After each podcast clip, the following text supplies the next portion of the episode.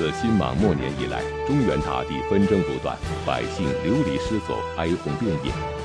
一直到光武皇帝刘秀再次统一天下，当时人口已经是十有二存的。刘秀知天下疲好，思乐其间，为了能使饱经战乱的国家迅速恢复经济发展，他采取了一系列发展生产的措施。这些措施使东汉初年出现了社会安定、经济繁荣、人口增长的景象，史称光武中兴。那么，刘秀究竟采取了哪些安邦治国之策？这些政策对于东汉王朝又产生了哪些重大的影响呢？请继续关注《东汉》第八集《光武中兴》。刘秀当了十几年的皇帝，才基本上歼灭群雄、扩清四海，真的是很不容易！马背上的开国皇帝，戎马半生啊！这样的这个皇上，在汉朝的皇帝里边啊，不多见。两汉四百多年江山，二十多位皇帝，以武功著世的，只有起于草莽、开创大汉基业的高祖刘邦，和四处用兵扬大汉天威的武帝刘彻，再有呢，就是光武皇帝刘秀这三人儿。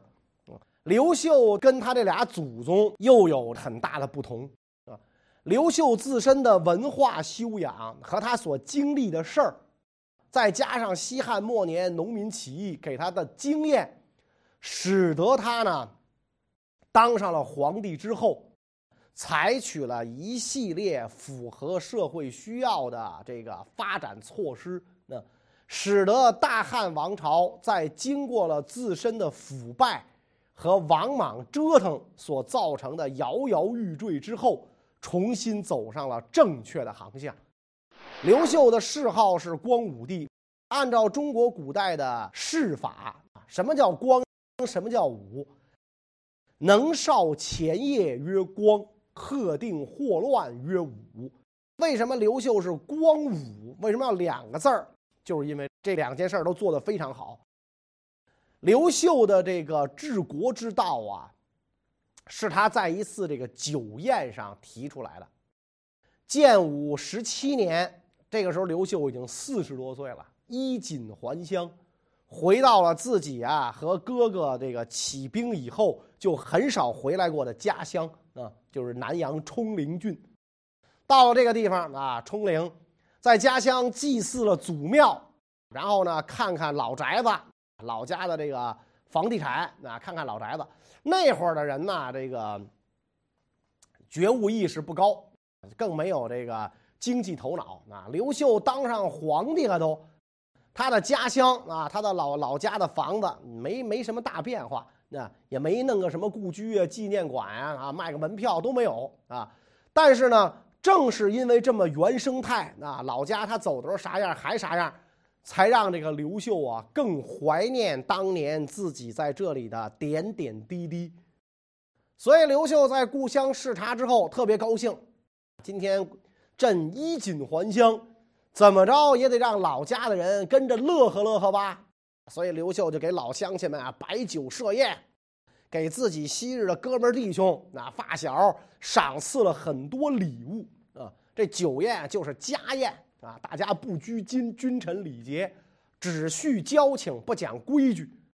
所以刘秀这个家族里边啊，那些七大姑八大姨、烂眼边的二舅母都喝高兴了，不拘礼节。说文书少时谨信，与人不款曲，为直柔耳。今乃能如此啊！文书是刘秀的字，就是直接叫他的名字。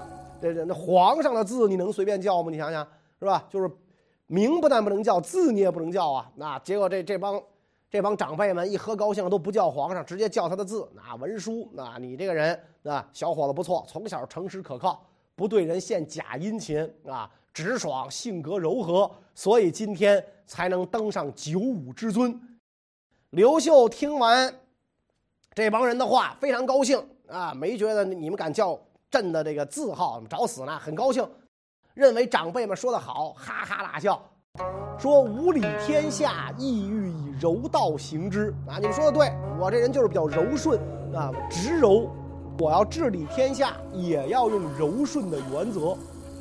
所以在这次酒宴上，刘秀就制定了这么一个，等于就定下了这么一个基调，就是以柔治国。柔的内容啊是很多方面的，归根到底的目的是要让这个满目疮痍、饱经战火的国家迅速得到恢复和发展。啊，往往新朝的时候胡乱折腾啊，造反的人多，仗也打得多，所以赋税、徭役、兵役、刑罚比起西汉来讲都重很多，生产力空前破坏，农民不是四处流亡，转死于沟壑。就是失去家园，为人做奴做婢；要不就聚啸山林，成为强盗。到了王莽垮台前，天下户口减半，不是饿死，就是在战火中丧命；要么呢，就是逃亡了。西汉鼎盛的时候啊，到汉武帝的时候，人口将近六千万啊，五千九百多万啊。到东汉建立的时候，只有一千多万人，而且那个时候呢。天灾人祸并行啊，天灾也多啊，所以到了这个王莽末年，黄金一斤换小米一壶啊，粮食贵到这种程度，你想老百姓怎么活啊？光武帝继位之初，没有粮食，全是荒草，所以刘秀必须要发展生产，百姓安居乐业，国家才能长治久安。为了能使满目疮痍的中原大地尽快得以恢复和发展。刘秀采取了一系列措施，非常有效地缓和了当时的社会危机，使东汉初年出现了经济繁荣、人口增长的局面。那么，刘秀究竟采取了哪些发展经济的措施呢？首先，就是要释放奴婢，给这个奴婢以人道待遇，发表废奴宣言，要使这社会经济繁荣起来，你必须得有人给你干活啊。那你没有劳动力，你你的经济怎么发展？这个道理任何时代都是成立的，以人为本啊。前朝遗留下来的问题就是大量的社会劳动力沦为奴婢啊。咱们讲过，那因为你这个古代社会土地私有、自由买卖，你这自由买卖，农民失去土地怎么办？只有就是卖身为奴。结果呢，大家伙当奴婢的越来越多，都当奴婢去了，谁来干活种地呀？所以，为了解决这个问题，光武帝刘秀从建武二年到建武十四年，连下了九道释放奴婢的这个诏令啊。他这个释放奴婢的诏令啊，主要就是要求释放奴婢和这个提高奴婢的地位。规定，凡是因为家贫饥饿、嫁妻卖子的，或者战乱中被掠为奴婢下妻的。只要自己愿意回家，一律免为庶人。谁要敢阻拦不放，按律惩处。因为各种原因成为豪强地主家的奴仆的人，如果现在想回家，谁也不许拦。留在豪强家中继续为奴的，主人家不得随意残杀虐待。啊，这么一来，大规模把奴婢一释放，劳动力就多了。劳动力一多，生产就能恢复了，起码有人种地了嘛。所以这个刘秀这么做深得人心，另外就是减轻刑罚，苛政猛于虎啊！王莽的时候，利民百姓在苛刻的法令限制下，摇头摆手、抬腿努嘴儿，都会触犯法令，动辄得咎，是吧？一不留神就犯法了啊！你下载一篇文章啊，发一微博就是犯罪分子，是吧？押往长安的犯人因连坐而没入奴婢的满大街都是。所以，这刘秀对这个现象非常着急。当上皇帝之后，立即解王莽时之繁密，还汉室之轻法，就把王莽时候的苛酷的法律全部废掉，恢复了这个西汉时候的官法省刑那种法律。这样矛盾就缓和了，社会就稳定了。所以，你这社会要稳定啊，你靠高压压制维稳是吧？维稳不行。是吧？不行，你关键得要疏导啊！你要给这个老百姓那个活路，你给他活路，他不就不闹事儿了吗？光武帝刘秀经常放宽法律，这个八十岁以上、十岁以下的男女犯罪是不能抓捕入狱的，犯罪的呢可以减刑。减刑怎么减呢？你可以去戍守边疆，啊，也可以用财物来赎罪。光武帝为了彻底减轻百姓的刑罚，多次发布大赦令，平反冤狱，释放犯人，即减徒免为庶民。这些措施的推行，大大促进了当时人口的增值。光武皇帝刘秀为了恢复和发展经济，除了释放奴婢、减轻刑罚，他还推行了哪些重要的措施呢？再有一个呢，就是减轻这个税收，轻徭薄赋。原来，呃，秦朝是收获物的三分之二要上交，文帝的时候改成了三十税一，王莽的时候呢改成了这个十分之一啊，王莽加重了负担三倍，十分之一。刘秀又恢复到了汉文帝时候的三十税一。那个时候，这个老百姓啊，要通过这个赋税。来给国家这个交纳这个呃税收啊，来养活这个朝廷利民百这个百官啊，所以光武皇帝明令禁止王莽统治时期任意加重扩大的这个税收，山林川泽不再收税，允许利民百姓随意渔猎樵采，铁矿的这开采和铁农具的铸造，除了官府经营之外。也允许你私家经营啊，不会官府垄断啊。官府垄断的东西质次价高，现在呢开放了，那允许这个这个老百姓也经营啊。特别是在这个农业上，特别注重体恤民情，柔和宽待。建武六年，因为水旱蝗灾，一年内连下三道诏书啊，减轻百姓赋税。让大家呢遭受自然灾害的时候不至于饿死于道路，是吧？你越是这个灾害严重，那你越要让老百姓交公粮，那老百姓就活不下去了。别忘了那个时候刘秀可还是在打仗啊！建武六年、建武十二年，天下才基本太平。那在打仗的情况下，他都减轻百姓的这个负担啊，所以不但减轻百姓的赋税负担。还减轻百姓的兵役负担，取消都市之役，废除地方兵，啊，什么叫都市呢？就类似于这个全民服兵役啊这样的制度，让大量的军士复员回家，啊，军事一复员，不但是减轻了这个国家百姓的沉重负担，而且更有利于生产力的发展，对吧？那等于就他可以回去干活去了嘛？另外，光武帝特别提倡薄葬，鄙视奢华。厚葬不仅劳民生财，而且给社会带来极大的不安。啊，中国为什么盗墓事业欣欣向荣，是吧？十墓九空，挖开一座坟，盗墓贼早就光顾了。而且往往是墓主人下葬之后没多久，盗墓贼就来就来了。啊，那盗洞本身都是文物了。赤眉军第二次攻入长安，就发掘了西汉皇帝的陵园啊，只有文帝的霸陵安然无恙啊，因为文帝上节俭，据说这坟里只埋了一些陶器，你挖它还不够这个这个这个这个本钱呢，那还不够这劳务费呢啊，而你像这个吕后的墓里埋葬了很多珍宝啊，当陪葬遭了大殃了啊，被挖开。吕后的尸骨都被这个农民军当柴火给烧了。刘秀当上皇帝之后，下诏下诏，提倡薄葬啊，而且呢身体力行。建武二十六年啊，皇上已经这个五十多岁了啊，春秋已高啊，所以呢就准备做这个寿陵。当时负责建陵的这个官员上表提议，陵园要壮观威严，彰显皇家气派。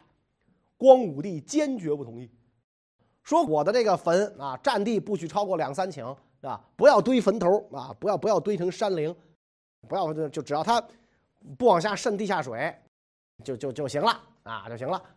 所以这些措施，再加上刘秀对待当年跟他一起征战的功臣们的恩遇，使得东汉在刘秀统一之后，社会秩序迅速安定。而且这个刘秀特别知道知识分子对于治理天下的作用，马上打天下不能马上治天下啊，对待知识分子非常的客气优待啊，对于士这个阶层啊，特别好啊，治理国家得找有水平的人来帮助自己。光武帝为了广罗天下人才，多次下诏求贤。当时有几位隐士高人，光武皇帝对他们非常赏识，多加礼遇，请求他们出山帮助自己治理天下，但是都遭到了拒绝。这几位高人究竟是谁？面对他们的推辞，光武帝又是如何对待他们的呢？早在这个平定天水的时候，啊，刘秀就下诏征求各地有才华的人，各郡都要举荐一人。首先征到的有太原的周党、东海的王良、山阳的王成，啊个个大学问。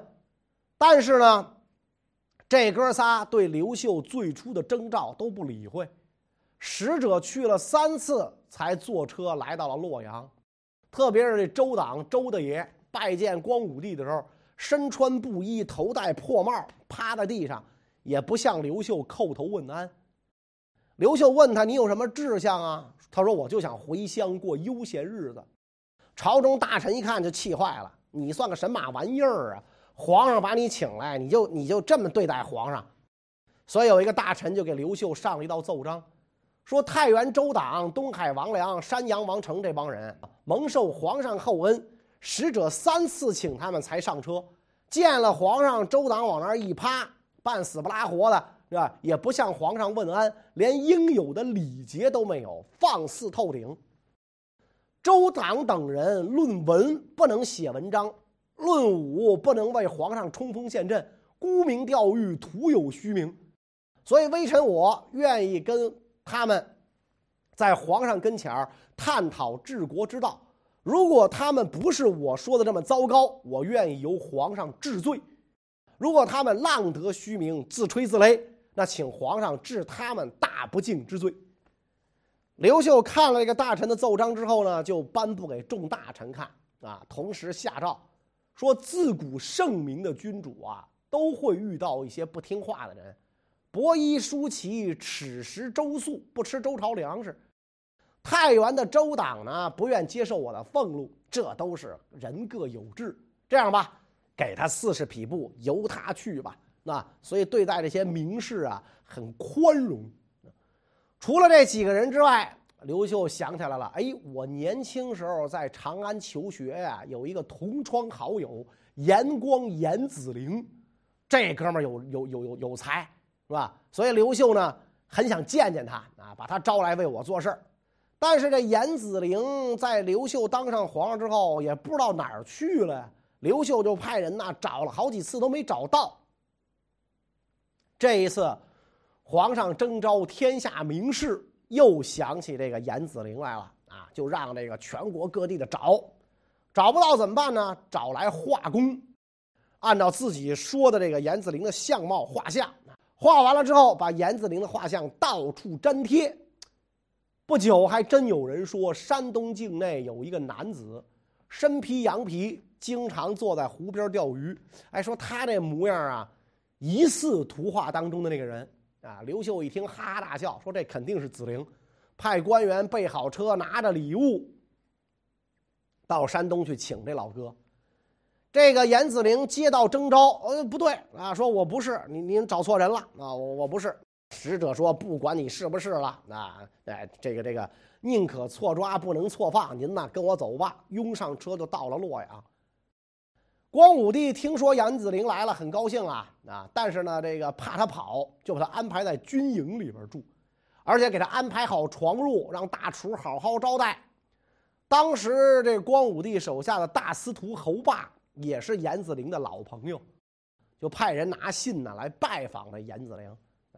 严子陵盘着腿坐在床上，啊，打开信读完了之后，过了好半天啊，就跟这个来人讲，说我跟侯霸分开好几年了，他这个人过去有傻病，现在做了大司徒，他这傻病好了点没有啊？侯霸这使者一听就晕了，说他做到大司徒了，他怎么会有傻病呢？严子陵说他没傻病，为什么派你来啊？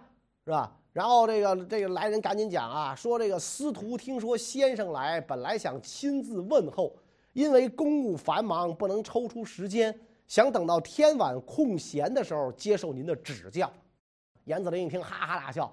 你我说他傻，你非说他不傻啊？皇上派人请我，三请我才来，我来了还没见皇上，难道就先去见臣子吗？然后来人说：“那既然这样得了，您能不能给我们司徒写封信，我好带回去？”啊，严子陵说：“我最烦写字了，短信我都懒得发，我能给你写字吗？”说这样得了，我我我拿嘴说吧，你记。军防先生，你做了大官，非常好。怀仁辅义天下乐，阿谀顺旨要领爵。行了，我说完了。来人说：“您您您能再说一遍吗？我我我没记下来啊。那个军防先生，你做个大官非常好，这我记住了。后边那两句文言文，您能再说一遍吗？是吧？”然后严子陵说：“你你来买菜的啊？那这一遍不行，还得饶一遍。那来人只好强记，反正记不住这个这个。”这个原话啊，怀仁辅义天下乐，阿谀顺旨要领爵。记不住原话，记个意思吧，就告诉了这个这个，回去报告给了侯霸。侯霸呢，就把这两句话写来，递给了刘秀。刘秀看完一看，什么老小子，臭毛病，甭跟他一般计较啊。行了，我亲自去看看他吧。早有人先行一步向严子陵通报皇上来了，但严子陵跟没听见一样啊，睡在床上，闭上眼睛，打着呼噜。刘秀到了他旁床边一看，袒胸露腹的跟那躺着啊，就拿手拍了拍他肚子，说：“子陵啊，子陵，我来看你来了，你有什么理由不愿意帮助我呢？”严子陵仍然不愿意起来，过了好半天，睁开眼睛，斜眼看着刘秀，说：“从前唐尧做天子，德行天下闻名啊。”他想让位给朝父，朝父认为唐尧脏了他的耳朵，跑跑河边洗耳朵去。人各有志啊啊！你为什么要这样苦苦相逼呢？刘秀一听啊，非常感叹，说：“子陵，难道我真的不能说服你吗？”严子陵是一言不发，刘秀只好起驾还宫。第二天，刘秀让侯霸请严子陵进殿啊，跟他谈起了俩人过去。在一块儿的时候，发生了一些事儿啊。严子陵这个时候，这个原来的这股傲气呀，才渐渐消散啊。刘秀趁机问说：“你看我跟过去相比怎么样啊？”严子陵说：“哎，倒是比过去强了点啊，长大了，成熟了啊。”刘秀一听，鼓掌大笑。当夜留严子陵同床睡觉啊，跟皇上一块睡。到了半夜呢，严子陵把这个脚放在刘秀的肚子上，假装打呼噜。刘秀也不生气，啊任由严子陵啊把脚搁在肚子上啊。然后刘秀还是想让自己这老同学做官，严子陵就是不答应，照样回去钓鱼去了啊。所以就是严子陵稳坐钓鱼台嘛啊。对这个，刘秀都能忍受啊。这要换了高祖刘邦，早一顿老拳臭揍了。所以这些不肯做官的名士，刘秀不为难；愿意做官的，倍加优待礼遇。皇帝以九五之尊，经常为文士送葬啊，表达自己对知识分子的重视。另外，刘秀对这学校教育特别重视。早年自己曾经在太学求学，当皇帝又靠着这知识分子的谶纬之言。所以对经术很是倡导，要求地方广建学校。那在这个刘秀的这个倡导下，文教事业欣欣发展，啊，百花齐放。光武帝刘秀继承了西汉时期罢黜百家、独尊儒术的传统，他在位期间大兴儒学，东汉朝也被后世推崇为文化最美、儒学最盛的时代。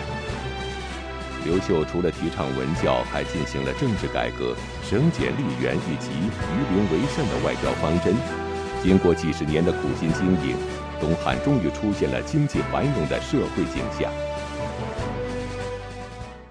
建武六年，光武皇帝刘秀就下诏各司隶州啊，这个核实这个员工总数啊，省减吏员。县国不足至长吏可合并者，上大司徒、大司空二府。所以这样一来说，有四百多个县裁员，吃公家饭的少了，国家财政负担就减就减轻了。刘秀是励精图治，减轻人民负担，维护社会安定，提倡文教，对外更是力图创造和平边境。对于大汉的强敌匈奴和其他的少数民族，一改汉武帝以来对少数民族刀兵相见和王莽时期大汉族主义的这个做法啊，从休养生息的总方针出发啊，这个尽量跟各民族友好相处。建武二十七年，匈奴因为内乱遭受了和这个遭受严重自然灾害，实力大减。诸将提议趁这次良机大举进攻，严惩匈奴，彻底解决。但是刘秀啊，不同意。他说：“北敌尚强，而屯田警备，传闻之事恒多失实。”诚能举天下之半以灭大寇，岂非志愿？苟非其实，不如西民。说说这个边界屯田啊，这个对抗北敌是对的，是吧？传闻的事儿不真，是吧？你说人家内乱了，遭受这个自然灾害，这事儿不真。如果真能，咱们就拿着拿把这个国家一半的兵力财力拿出来，把它灭了，那当然我乐意了啊。但是我觉得。做不到这一点，做不到这一点。你既然灭不了他，就别招他，不如息民啊！所以就再也不这个呃对外的战争啊。这样一来的话，不起边信，跟那个少数民族友好相处，以德治边，也缓和了跟北边边疆民族的这个矛盾啊，给双方都带来了这个和平和发展啊。所以经过这刘秀这一番治理呀，是吧？这个汉朝的这个经济发展啊，这个手工业繁荣，通都大邑的商业也繁荣，商人足迹远到西域国外，出现一个马放牧啊，一门不闭，四夷宾服，家几人族，政教清明的和谐局面。所以历史上称这段为光武中兴嘛。司马光评价这个刘秀。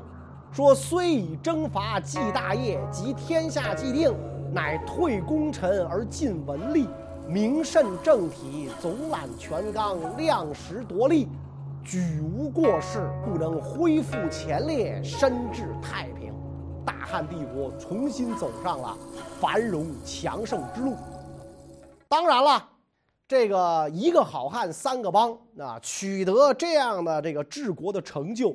光皇帝圣明不行，还要有一帮能臣干吏直臣。那么，在光武中兴的时候，有哪些能臣干吏为辅佐皇帝、为平定天下做出了贡献呢？关于他们的故事呢，我们下一讲再讲。谢谢大家。